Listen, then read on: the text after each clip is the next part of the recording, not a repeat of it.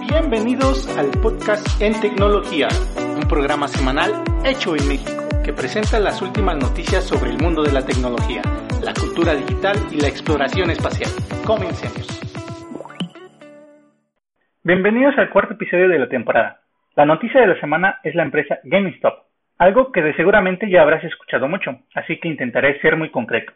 GameStop es una cadena de tiendas especializada en la venta de videojuegos, que se levantó entre los restos de Blockbuster. Y ahora es una empresa multimillonaria, con un crecimiento de más de mil por ciento en la última semana.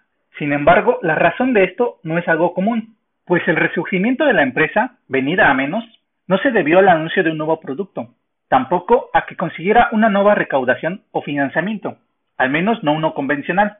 Todo se debe a que una comunidad del sitio Reddit se ha puesto de acuerdo para comprar masivamente acciones de GameStop siendo que GameStop cotiza en la Bolsa de Valores de Nueva York, y fueron decenas de miles de personas que invirtieron en GameStop y se hicieron millonarias de la noche a la mañana. El grupo de Reddit se llama Wall Street Bets y actualmente cuenta con casi 8 millones de seguidores. Esta compra de acciones hicieron que una acción de GameStop pasara de valer 17 dólares el primero de enero a 469 dólares el día 28. Si tu pregunta es cómo pasó esto, bueno, Sucede que los inversionistas en Wall Street pueden hacer dinero apostando a que una empresa le irá mal, lo cual es una estrategia muy arriesgada y poco recomendada de inversión. Sin embargo, consiste en esencialmente lo siguiente. Estos inversionistas, denominados inversionistas en corto, piden prestadas acciones. Luego las venden inmediatamente, esperando a que esas acciones bajen de precio. Cuando eso sucede, y normalmente es así, las compran de vuelta para regresárselas a quien se las prestó en primer lugar obteniendo un margen de ganancia en el proceso. ¿Cuánto? Pues la diferencia de valor que se devaluó la acción. Pero ¿qué pasa si las acciones no se devalúan? Bueno, en lugar de ganar, pierden dinero.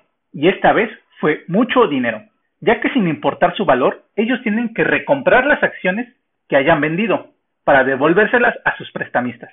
Ahora, debido a la baja popularidad y a la baja expectativa sobre GameStop, hubo dos grandes inversionistas en Wall Street que apostaron en su contra estos son Citron Research y Melvin Capital, quienes no contaban con que un grupo, presumiblemente de jóvenes entre 16 y 20 años, se organizaran en la plataforma Reddit para, con una acción coordinada, influir directamente en el comportamiento de la bolsa de valores, lo que se tradujo en pérdidas millonarias para estos inversionistas.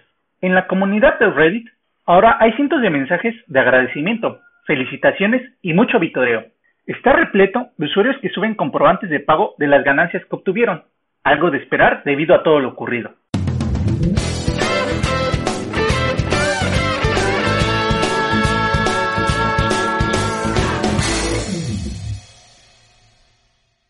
Esto no ha terminado. Complementando la noticia anterior, hay algunos puntos a destacar. Primero, el grupo de Reddit, Wall Street Bets, usó la aplicación de trading llamada Robinhood que en un momento, al ver el comportamiento de la bolsa de valores, detuvo por algunas horas la capacidad de adquisición de acciones de GameStop, desatando la ira de miles de usuarios, quienes a su vez dejaron miles de reseñas negativas sobre la aplicación en Google Play. Y segundo, más allá de las celebraciones y de los nuevos millonarios, la empresa GameStop sigue a la deriva, en problemas y con un futuro muy incierto. Lo que los usuarios de Reddit hicieron fue crear una burbuja en el mercado de valores, inflando el valor de GameStop, pero en algún momento estos usuarios venderán todas sus acciones para cobrar sus ganancias, lo que reventará la burbuja de GameStop. Esto no es nuevo. En 2009 se reventó la burbuja del mercado inmobiliario y de las hipotecas en los Estados Unidos, afectando a miles de personas, millones de personas. Por ello, la misma Casa Blanca ha asegurado que el presidente Joe Biden está monitoreando la situación de lo ocurrido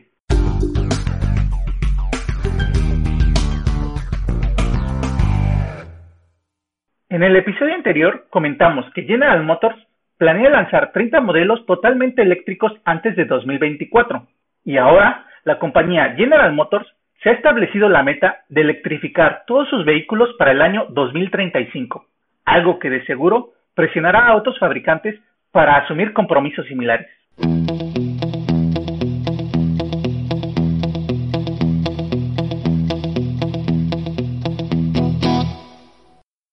Por su parte, la empresa Ford adelantó que gastará 11 mil millones de dólares en crear toda una serie de vehículos eléctricos, incluido el Mustang Mach-E y una versión eléctrica de su camioneta más vendida, la Pickup F-150.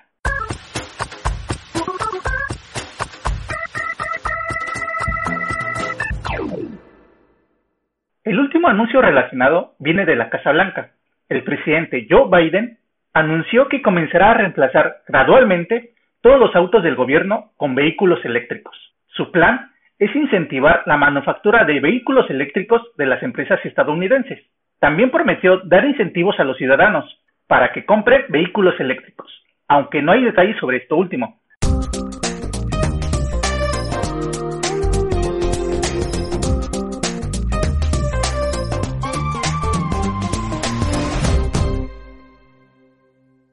Twitter anunció el lanzamiento de una nueva herramienta, denominada Bitwatch, que permitirá a los usuarios denunciar posibles fake news y agregar anotaciones. Esta herramienta combina elementos de participación y moderación similar a Reddit y Wikipedia. Por el momento, las pruebas pilotos se están desarrollando solo en los Estados Unidos, pero en el futuro permitirá a los usuarios registrarse a una comunidad de Bitwatchers.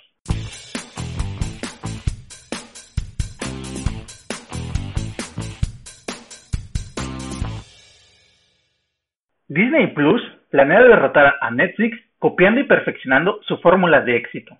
Es decir, apostará por invertir entre 14 y 16 mil millones de dólares en producciones propias, una estrategia que hasta ahora le ha funcionado a la perfección a Netflix. Cabe destacar que a principios de diciembre, Disney Plus acumuló más de 86 millones de suscriptores, cumpliendo su pronóstico de 5 años en solo uno.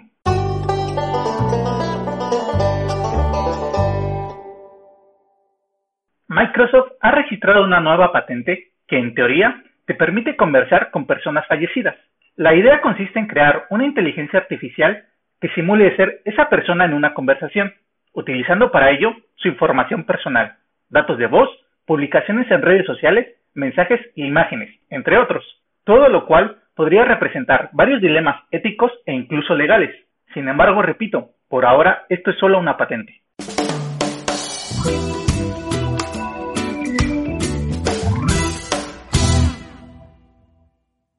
Microsoft continúa mejorando su plataforma Microsoft Teams.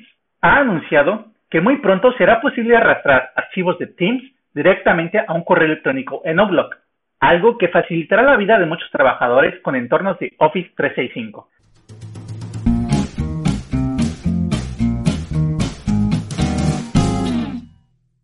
Para las personas que les gusta apostar, les comento que a partir del 1 de marzo de 2021 Entrarán en vigor nuevas políticas para desarrolladores en Google Play, lo que permitirá publicar aplicaciones de loterías, apuestas y casinos online en más de 15 países, incluidos España y México. Google también informa que las aplicaciones tienen que ser gratuitas y no usar la facturación de Google Play. Por lo tanto, próximamente veremos cómo las aplicaciones y anuncios de apuestas llegarán a nuestros dispositivos Android.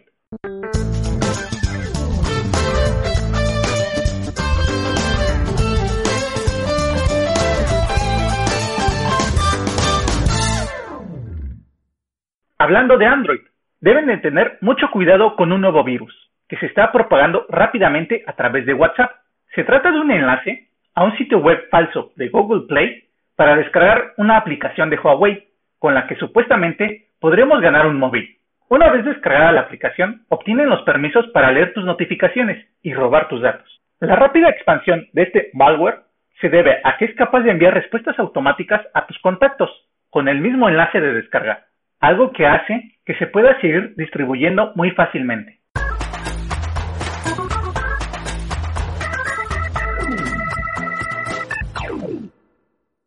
La aplicación Telegram ha anunciado que a partir del 28 de enero todos los usuarios pueden importar a Telegram chat, videos y archivos de WhatsApp, con lo cual intenta convencer a más usuarios de unirse a Telegram y quizás abandonar WhatsApp. Sin embargo, la función no es perfecta, ya que no permite importar todas las conversaciones a la vez, solo una a una. Por último, según Telegram, en enero han recibido más de 100 millones de nuevos usuarios, nuevamente un gran crecimiento, aunque lo cierto es que muchos de estos usuarios seguirán usando principalmente WhatsApp.